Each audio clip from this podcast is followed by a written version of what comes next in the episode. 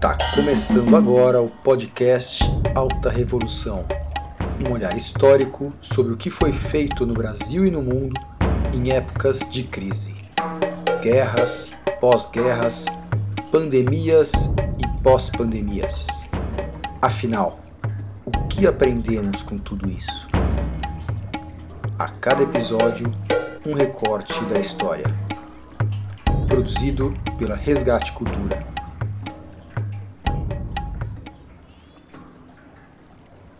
Nesse ano de 2020, com o isolamento social provocado pela Covid-19, a psicologia avançou muito no atendimento online. Quais são as vantagens e as desvantagens disso? Quem trouxe esse tema foi Janete Paulini, psicóloga clínica, mestre em psicologia e especialista em dependência química. Eu acho que a gente já vinha de um movimento de mostrar para a grande população que fazer terapia não é algo só da elite. Que saúde mental é algo que atinge independente de classe social, de raça, de religião.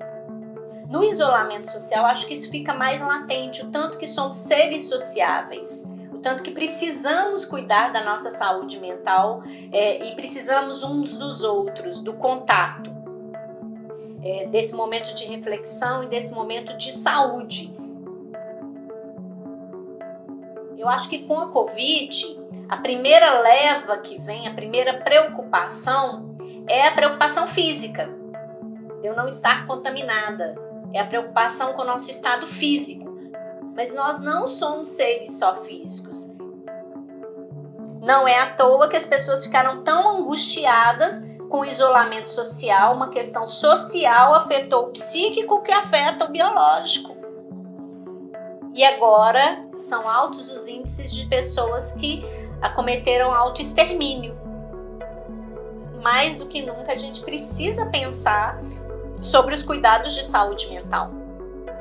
O atendimento online, ele vem como um, uma porta, uma janela, mas há alguns anos a saúde mental e os profissionais de psicologia já vêm trabalhando para democratizar o atendimento.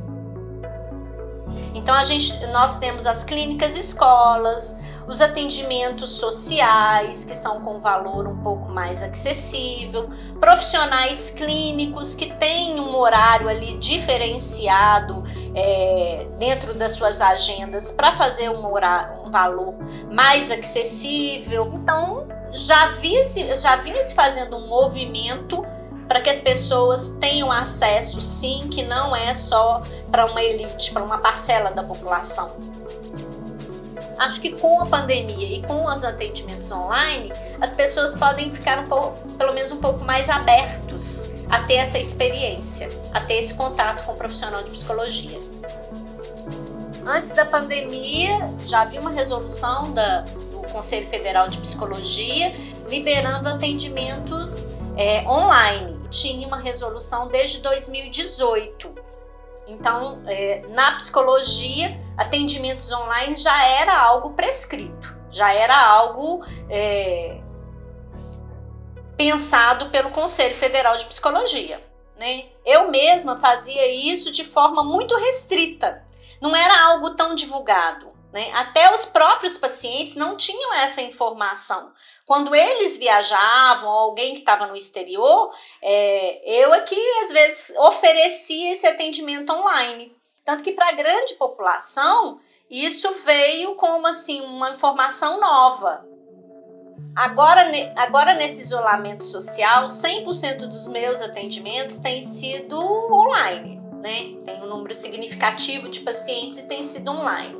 Dois ou três pacientes é, vieram me queixar que eles, te, eles tinham uma hora de atendimento terapêutico comigo, com a profissional, mas que eles percebem que eles tinham, na verdade, três horas de, de terapia porque uma hora para o deslocamento para ir ao consultório, uma hora para retornar à sua residência ou ao seu trabalho. Porque esse momento que ele tinha de deslocamento era um momento terapêutico, era um momento que ele já ia pensando nas suas demandas, nas suas angústias, naquilo que ele gostaria de conversar durante a consulta. A mesma coisa acontecia no retorno. O momento que ele sai do consultório era um momento que ele ia refletindo, pensando é, e se questionando sobre aquilo que foi colocado durante a sessão.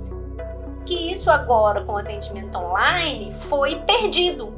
Porque assim como ele está numa reunião de trabalho, em questões de dois, três minutos, saiu de uma reunião de trabalho, foi pro, entra num, atendi, num atendimento online, sai do atendimento online, vai, vai para uma demanda doméstica.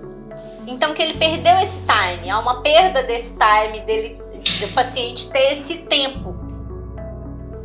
O tempo de reflexão não é só aquele momento com o profissional, é um momento que ele tira para si, para refletir suas angústias e suas questões. A dinâmica do atendimento ela é diferente. Eu não tenho uma leitura corporal do meu paciente o manejo do silêncio, né?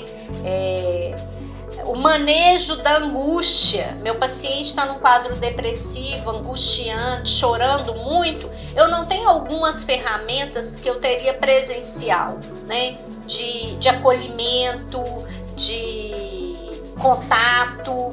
É, então, assim, tem suas vantagens, mas que também tem suas desvantagens para se manter um atendimento de qualidade.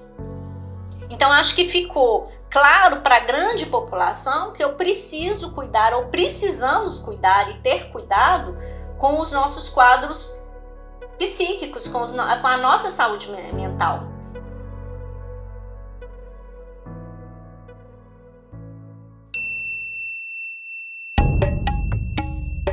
Esse é o Alta Revolução, um podcast sobre a evolução da humanidade em tempos difíceis. Direção e edição Adolfo Borges. Produção Resgate Cultura.